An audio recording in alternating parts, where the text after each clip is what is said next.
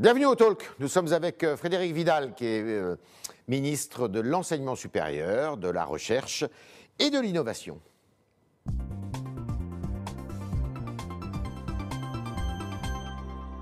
Bonjour Frédéric Vidal. Bonjour. Alors, il y a des jeunes en France euh, qui sont obligés de travailler chez eux, à distance, et euh, évidemment les étudiants. Euh, le président de la République, dans une de ses déclarations, avait dit la réouverture, c'est peut-être pas avant euh, la mi-février. Euh, alors, d'abord, est-ce que vous pouvez garantir que, euh, effectivement, au cours du, du premier trimestre 2021, il y aura, euh, on pourra retourner à l'université? Alors, ce que le président souhaitait, c'est qu'il puisse y avoir une reprise normale Ouais. dans les universités au début du mois de février. Et ce que nous sommes en train de faire, c'est construire le chemin pour retourner vers cette normalité, Ouais. euh, en nous intéressant plus particulièrement aux étudiants euh, que les universitaires identifient comme les plus fragiles. Les étudiants de première année, qui ont déjà eu une terminale compliquée, Ouais. un premier semestre compliqué aussi, les étudiants internationaux qui souvent euh, se trouvent euh, loin, de chez, eux. et pour qui c'est plus compliqué, Euh, ceux qui ont besoin de plus d'accompagnement, euh, qui ont un peu décroché, qui se sont euh, laissés aller parce que c'est très compliqué de travailler euh, tout seul Ouais. et que la méthode... euh, Ce seront des publics prioritaires, donc. ce seront des publics prioritaires, les étudiants handicapés aussi. Et donc voilà, le Premier En ministre hein. euh, m'a confié euh, la tâche avec les conférences euh, des établissements de préparer cette reprise dès le début du mois de janvier pour monter à plein régime, évidemment, si les conditions sanitaires le, Le permettent, euh, au mois de février. Est-ce que vous avez imaginé qu'il y ait des procédures de tests euh, pour tout le monde, massifs, comme on a vu d'ailleurs hier dans certaines villes de France? Alors en fait, la doctrine que nous sommes en train de construire euh, avec le ministère de la Santé et avec les ARS, c'est le suivi euh, très fin des clusters, comme ça avait été mis en place d'ailleurs euh, à la rentrée au mois de septembre. Ouais. Euh, dès qu'il y a euh, un cas qui est identifié, on teste toute la promotion de manière très large et on identifie euh, les, les gens qui sont porteurs On est sans pour ça symptômes. On, a suffisamment de, on Oui, aura oui. suffisamment de tests On, on a- on était déjà en capacité de le faire au, au mois de septembre, ce qui permettait en fait d'arrêter très vite les euh, clusters. Antigéniques ou PCR Non, c'était prévu euh, sur des tests PCR. euh, PCR plutôt, mais si les tests antigéniques peuvent se déployer, c'est aussi une solution une pour les solution. établissements, oui, bien sûr. Le moral des troupes écoutez, je- j'ai vu beaucoup d'étudiants ces dernières semaines parce que j'essaye d'aller à leur rencontre euh, vu que eux sont, sont plutôt euh, confinés euh, chez eux. Euh, c'est à la fois euh, voilà, beaucoup de regrets parce qu'ils voient bien qu'ils n'ont pas une année universitaire comme ils auraient pu la rêver.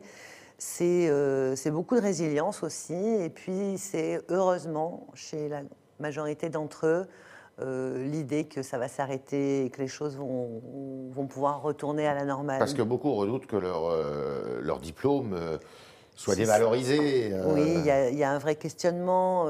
est-ce que nous serons, est-ce que la génération des diplômés sera pas 2020 sacrifiée, ou des diplômés 2021, est-ce qu'on nous en voudra d'avoir des diplômes de ces années-là? Donc là-dessus, je pense qu'on peut les rassurer, puisque vraiment les établissements ont fait un travail formidable tout l'été hein, pour préparer. Euh, cet été, on avait préparé le scénario confinement, et donc euh, les établissements étaient prêts. Alors, il y a une question qui se pose, d'ailleurs, on ne la pose pas assez. Est-ce que les entreprises jouent le jeu? Parce que ces étudiants, pour beaucoup d'entre eux, sont obligés, d'ailleurs, normalement, de faire des stages. Alors, il y a plus de tolérance. S'ils n'y arrivent pas, euh, je crois savoir qu'on peut aménager tout ça. Mais euh, est-ce que les entreprises jouent le jeu et acceptent d'accueillir des étudiants en stage? Alors, dans leur grande majorité, oui. Oui. On a euh, évidemment étalé les périodes possibles de stage. Il y a des stages qui se font en télétravail, ce qui évidemment, euh, là aussi, euh, complique, un peu les choses et empêche les étudiants d'être vraiment au contact de la vie de l'entreprise et de, Ouais. de voir vraiment ce qui se passe en présentiel. Euh, mais ceci dit, partout où euh, les stages sont obligatoires, évidemment, ils sont maintenus et ils sont validés dans des conditions tout à fait classiques. Tout à fait classique. Et les entreprises, euh, vous ne trouvez pas de... Majoritairement, les entreprises ont joué le jeu. oui. D'accord. Comme pour l'apprentissage d'ailleurs, hein, où on a euh, même Oui. plus d'apprentis cette année que- qu'en Encore 2019. plus que... Combien il y a d'apprentis, alors, cette On a année Plus de 400 000. euh, Et en 2017, on était à moins de 200 Oui. Donc, Donc, on a euh, quasiment doublé le nombre d'apprentis. L'année en France. 2019 était déjà une très belle année et on redoutait l'année 2020, mais grâce à tout ce que le gouvernement a mis en place pour soutenir l'apprentissage, c'est encore mieux qu'en 2020. Alors, vous avez reçu un rapport euh, la semaine dernière qui a été euh, euh, piloté par Martin Hirsch, le patron de la PHP. et ce rapport dit que, eh bien, quand on n'est pas issu d'une famille bah, déjà de gens diplômés ou de gens qui ont des, des postes élevés, c'est compliqué.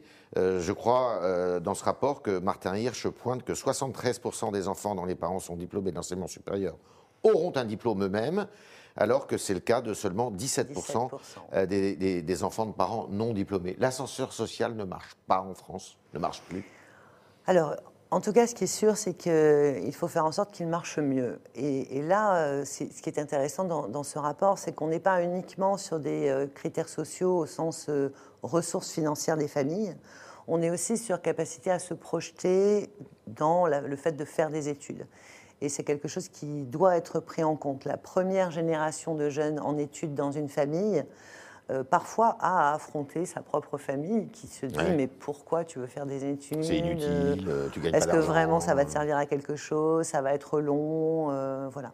Et donc ça, c'est vraiment, il faut qu'on encourage en fait tous les jeunes qui ont envie de faire des études à le faire. Il y a des résistances?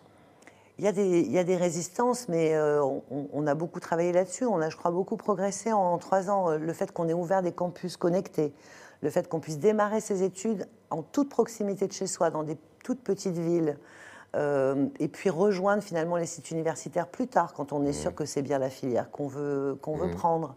le fait qu'on ait on peut faire des études supérieures dans une ville moyenne, comme on dit aujourd'hui? Oui, et c'est tout l'objet des. Il y a des centres c'est Pour les, deux premières années? Absolument. Ce sont les centres qui ont été ouverts. C'est à distance, mais avec un encadrement euh, rapproché, si je puis dire, mmh. hein, puisqu'on a un personnel adulte euh, encadrant pour 10 étudiants qui peuvent faire 10 filières différentes, mais qui vérifient leur assiduité, qu'ils viennent, etc. Et donc, on a de jolis succès euh, de ce point de vue-là. Euh, voilà, c'est plus d'une trentaine de campus connectés. On en vise 100 à la rentrée prochaine. Ça a été évidemment euh, très utile aussi pour les étudiants internationaux. On a ouvert euh, sept campus de ce type à l'international pour les étudiants qui ne pouvaient pas se déplacer, mais qui ont pu néanmoins suivre les cours à distance. C'est des enseignements en anglais ou en français? C'est en français, c'est à distance. À distance, mais alors, ils sont où ces sites à l'étranger? Bah, par exemple, on vient d'en ouvrir un au Liban, euh, on en a ouvert un euh, en, Algérie. Dans les pays euh, francophones, quand même. Dans les pays francophones. D'accord. Est-ce que l'égalité homme-femme, fille-garçon, donc, bah, il y a eu des progrès de fait quand même. Oui. Les, les, filles sont. quel est le rapport d'ailleurs quand on fait le, la proportion de femmes par rapport à, la proportion d'hommes? Alors, en fait, c'est vraiment sur les disciplines dites de sciences dures ou de sciences exactes où là, les filles sont moins nombreuses. Un, vrai problème. Les filles sont moins nombreuses, alors que au niveau des baccalauréats à spécialité scientifique, euh, elles sont même un petit peu plus nombreuses que les garçons. Comment vous l'expliquez alors? Je crois que là aussi, c'est une question à la fois de capacité à s'identifier, capacité à se projeter dans des métiers qui euh, portent une image euh, plutôt dure. on appelle ça les sciences dures d'ailleurs. Hein. Vous en êtes issu Oui, enfin les sciences de la vie ont cette particularité d'être dures avec douceur, si je puis dire. Donc voilà, ça c'est la première chose. Après, il y a des choses très concrètes. Moi, j'ai discuté avec euh, des jeunes femmes qui, finalement n'ont pas voulu se diriger vers des études d'ingénieur parce qu'elles ne voulaient pas être les seules filles d'une promotion. Et que ça leur paraissait compliqué de vivre dans une promotion de garçons. Alors je vais prendre euh, le, gratin du gratin. Polytechnique, combien de filles par, euh, par promotion entrent à Polytechnique sur une promotion? Ah, Je ne saurais pas vous dire, mais on est, très, très, on est très très loin du 50%. Oui, pareil à Centrale, pareil, d'accord. De façon générale, on va dire qu'on a ce travail à faire. Moi, j'avais fixé comme premier objectif aux écoles d'ingénieurs euh, d'atteindre 40%. C'est l'objectif que vous vous êtes fixé C'est l'objectif. D'ici à la fin du quinquennat Absolument. Et donc, on progresse. Et on progresse en prenant euh, plusieurs, euh, plusieurs types de mesures. D'abord, on fait intervenir beaucoup de jeunes femmes qui ont suivi ces études pour expliquer aux jeunes lycéennes que, bien sûr, c'est possible, qu'elles ont toute leur place, que c'est pas si si dur que ça. Et puis, euh, je crois que ce qui est très important aussi, c'est que toutes ces sciences pour l'ingénieur euh, se nourrissent de plus en plus de pluridisciplinarité. On est ingénieur, mais pour servir le développement durable. On est ingénieur euh, pour servir la transformation énergétique de notre pays. Et donc, voilà, on arrive peut-être plus à se projeter facilement. Ça, c'est vrai pour les garçons comme pour les filles. Mais en tout cas, c'est un véritable objectif. Et vous remettez le prix euh, Irène Joliot-Curie Irène Joliot-Curie à, à trois jeunes femmes. Absolument. Donc une qui est d'origine iranienne, oui. euh, qui a vécu, euh, enfin non, qui n'a pas connu la révolution iranienne, mais qui, avait, qui sait la difficulté qu'il y a pour une femme d'exister en Iran. Absolument. Et euh, qui est chercheuse donc. Euh, chercheuse en anthropologie, c'est ça? En anthropologie à Sciences Po, absolument, et qui a consacré la majeure partie de ses recherches justement à la, place des femmes euh, en Iran. Alors pour toutes les missions que vous avez à, conduire, là, vous avez euh, obtenu un budget de l'enseignement supérieur euh, qui, est, qui a été sérieusement augmenté ces dernières, pour, pour, l'année à venir. Absolument. Donc c'est un investissement sur les dix prochaines années qui se montera à 25 milliards d'euros au total en cumulé. On va passer le budget de la recherche de 15 à 20 milliards en 10 ans. Est-ce que c'est l'effet Covid, ça? Non, c'est un, projet vraiment de, société et, c'était euh, un, souhait du président de la République. D'ailleurs, ça a été annoncé en février 2019, donc bien avant l'effet Covid. Euh, parce que pour préparer l'avenir, il faut investir dans la recherche aujourd'hui. Et on sait que le manque d'investissement chronique sur la recherche en France, hein, en 2000, on s'était engagé à atteindre 3% du PIB en 2010. On est en 2020, on est toujours à 2,2% du PIB. Donc euh, c'était un, engagement de préparation de l'avenir. Et on est en retard par rapport à nos voisins européens, euh, une nation comme l'Allemagne par exemple En termes de financement, oui, puisque... Euh, C'est combien de leur PIB Ils ont atteint les 3% du PIB et ils se sont fixés un objectif à 3,5 et nous on est à 2,2. D'accord, donc il y a encore beaucoup d'efforts. Il y a encore beaucoup d'efforts. Et est-ce que le partenariat privé-public marche dans ce domaine? Alors, il fonctionne euh, de, mieux en mieux, hein, j'ai envie de dire. D'abord, euh, dans la part euh, investissement dans la recherche, on est à un tiers d'investissement public, deux tiers d'investissement privé. Ça, ça veut dire qu'on est là sur la moyenne internationale, hein, c'est à peu près toujours ça. Et puis, ce qui marche de plus en plus, c'est ce qu'on soutient dans la loi pour la recherche aussi, c'est les allers-retours entre le public et le privé, des professionnels. on peut être chercheur et aller passer du temps dans l'entreprise on peut être chercheur en R&D dans une entreprise et venir se ressourcer dans les laboratoires hein. en recherche et développement. Euh, voilà, on peut, on peut créer des laboratoires mixtes, des partenariats publics-privés, des laboratoires cofinancés par le public et le privé. Alors, il y a aussi le patrimoine euh, immobilier de l'université. Euh, dans les 25 milliards dont vous parlez, est-ce que ça fait partie? Non, pas du tout. C'est encore un autre budget qui consiste à, rénover, à restaurer, euh, et Dieu sait s'il y a certaines universités qui en ont besoin. Qui en ont sérieusement besoin. Je ne sais pas si elles ont été restaurées depuis les années 60, mais bon. Euh, ça, c'est aussi un programme euh, ambitieux. Hein. Absolument. En fait, on a 25 milliards en base, si je puis dire, dans le budget. Mhm. On a 6 milliards et demi du plan de relance pour des programmes prioritaires de recherche. Plan de relance après Covid. Hein. Absolument. Et là, on a 1,3 milliard pour la rénovation énergétique des bâtiments de l'enseignement supérieur et de la recherche. Quelles sont les universités qui vont en bénéficier en premier? Toutes les, toutes les universités, euh, quasiment, ont eu des. Toutes, même pas quasiment, toutes, ont eu des projets qui ont été retenus. C'est plus de 1000 projets qui ont été retenus. Euh, et, l'objectif, c'est vraiment qu'on puisse lancer cela très vite. Euh, d'abord parce que c'est évidemment au service, une fois de plus, de la jeunesse. On a aussi les CRUS pour plus de 250 millions d'euros. Euh, qui vont euh, réhabiliter euh, l'ensemble de leurs bâtiments et, de leurs restaurants et puis les lieux d'études. Et ça, c'est évidemment au bénéfice des étudiants et puis des universités. Et puis ça participe du prestige des universités. Absolument, c'est très exemple, important. Mais quand vous allez à Nanterre, c'est assez peu engageant quand même, non? C'est vrai, mais ça fait partie de ces universités qui ont été construites il y a une cinquantaine ou une soixantaine mmh. d'années et euh, finalement sur lequel euh, l'investissement de maintenance a peut-être été insuffisant et où tous les bâtiments arrivent en même temps à obsolescence. Donc euh, effectivement, c'était très important. Et puis la rénovation thermique, c'est aussi une demande des jeunes. Ils veulent être formés sur les questions de développement durable et on y travaille aussi pour inclure ça dans les formations. Et puis évidemment que leur lieu de formation soit exemplaire, c'est très important pour eux aussi. Alors, je fais une petite incidente. Le référendum qui consiste à inscrire dans la Constitution la préservation de l'environnement, de la biodiversité, la lutte contre le réchauffement climatique, ça vous paraît être une bonne idée, quelque chose qui euh, peut être voté d'ici à la fin du quinquennat? Bah, je, l'espère en tout cas, et en tout cas, c'est effectivement euh, quelque chose qui était très demandé, qui est très demandé euh, par notre jeunesse. Hein. J'ai fait travailler sur ce sujet aussi un groupe de travail qui m'a rendu ses, conclusions, qui était piloté par Jean Jouzel, et de manière unanime, les jeunes demandent à ce que, quelle que soit leur formation, ils aient une initiation au développement durable. Mhm. Parce qu'il faudra penser finance et développement durable, management et développement durable.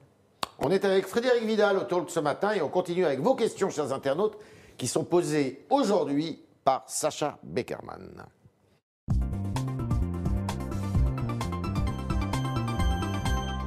Bonjour Sacha. Bonjour Yves, bonjour Frédéric Vidal. Bonjour. Euh, on commence avec une question de Pierre-Jean sur Facebook qui vous demande quel est l'intérêt des partiels en présentiel juste avant Noël et donc le retour dans les familles, alors que les étudiants n'ont pas mis les pieds à l'université depuis deux mois? Il y a des partiels en présentiel là D'accord. Alors, c'est vraiment euh, les universités et les équipes pédagogiques qui ont, qui ont fait ce choix. Euh, il n'y a aucune obligation, c'est eux qui non, décident. Absolument, il n'y a pas d'obligation, c'est eux qui décident. Euh, tout, tout s'était fait quasiment à distance à la fin du premier confinement. Et pour les étudiants qui sont, par exemple, en fracture numérique, c'est vrai que c'est plus compliqué euh, de, composer euh, à distance. Qu'est-ce que vous appelez la fracture numérique? Ce sont des étudiants qui, lors du premier confinement, n'avaient pas accès soit à des ordinateurs, un temps suffisant d'ordinateurs, soit au, débit suffisant pour télécharger les cours. Et qui ont eu des problèmes au moment de déposer leurs devoirs, par exemple, euh, et, au moment de composer. Donc on a réglé ça pendant le deuxième confinement en laissant ouvertes les salles de ressources, c'est-à-dire les salles informatiques, pour que ces étudiants-là puissent venir. Et puis on a fait une campagne massive d'achat et de dons et de prêts d'ordinateurs, de, de clés 4G, etc. pour les euh, étudiants. Pour ceux qui n'étaient pas équipés, est-ce que vous avez équipé quasiment euh, Normalement, vraiment, c'est ce qui me remonte des universités, entre les financements directs et puis les partenariats que nous avons passés avec la Fondation SFR et avec Emmaüs Connect pour avoir des gigas. Euh, normalement, on n'a pas eu ce sujet-là pendant ce confinement. Néanmoins, pour maintenir l'égalité, c'est vrai que certains établissements, ou, en fonction des types d'examens, font du présentiel. Certains établissements ont, demandé et obtenu la possibilité de faire du présentiel dans des conditions sanitaires vraiment très contrôlées et très strictes. Autre question, Sacha. Alors, la charge de travail imposée aux étudiants se retrouve démultipliée dans toutes les universités, dénonce Alice sur Twitter. Euh, elle ajoute que ce surmenage mène au décrochage scolaire, voire à des drames. Euh, qu'est-ce que vous lui répondez? Alors c'est vrai que euh, euh, et j'en ai discuté avec, euh, avec les, professeurs, euh, finalement, le fait de, préparer des programmes et des enseignements à distance les a poussés parfois à demander énormément de travail personnel, beaucoup plus que ce qu'ils demanderaient quand les étudiants sont en présentiel. Et donc eux-mêmes l'ont reconnu, ils sont en train de, de regarder comment recalibrer ça correctement. Le plus difficile en réalité, c'est d'organiser sa journée, d'organiser son temps. Euh, de néanmoins avoir des temps de respiration, c'est-à-dire d'essayer de reproduire le plus possible euh, le même rythme que celui qu'on aurait si on était en présentiel. Et c'est très difficile. Et effectivement, euh, certains saturent à force de travailler. Et c'est le rôle des étudiants tuteurs, on va en rajouter 20 000, c'est le rôle des étudiants référents dans les cités universitaires que d'accompagner aussi en termes de méthodologie et de dire prends du temps aussi pour te reposer, ne travaille pas du lever au coucher au prétexte que tu es seul dans ta chambre devant ton ordinateur.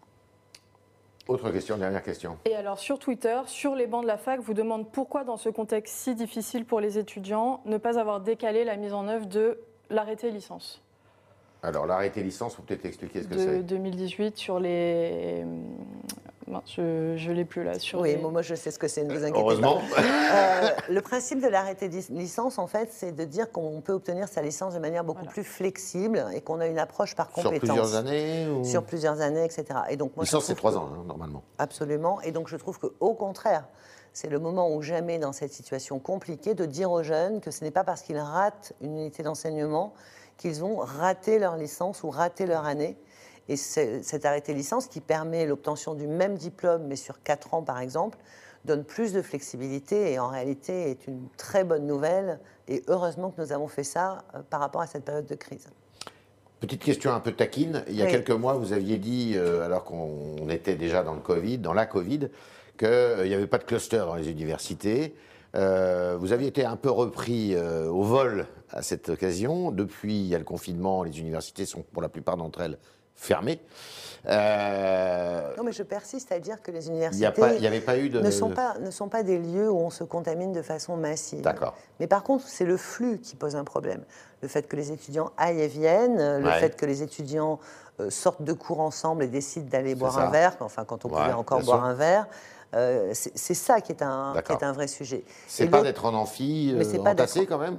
Bah, Écoutez, on n'est pas... Vous n'avez pas eu de, de cas? D'abord, le protocole qui avait été mis en place faisait qu'on était dans des jauges à 50% dans les amphithéâtres.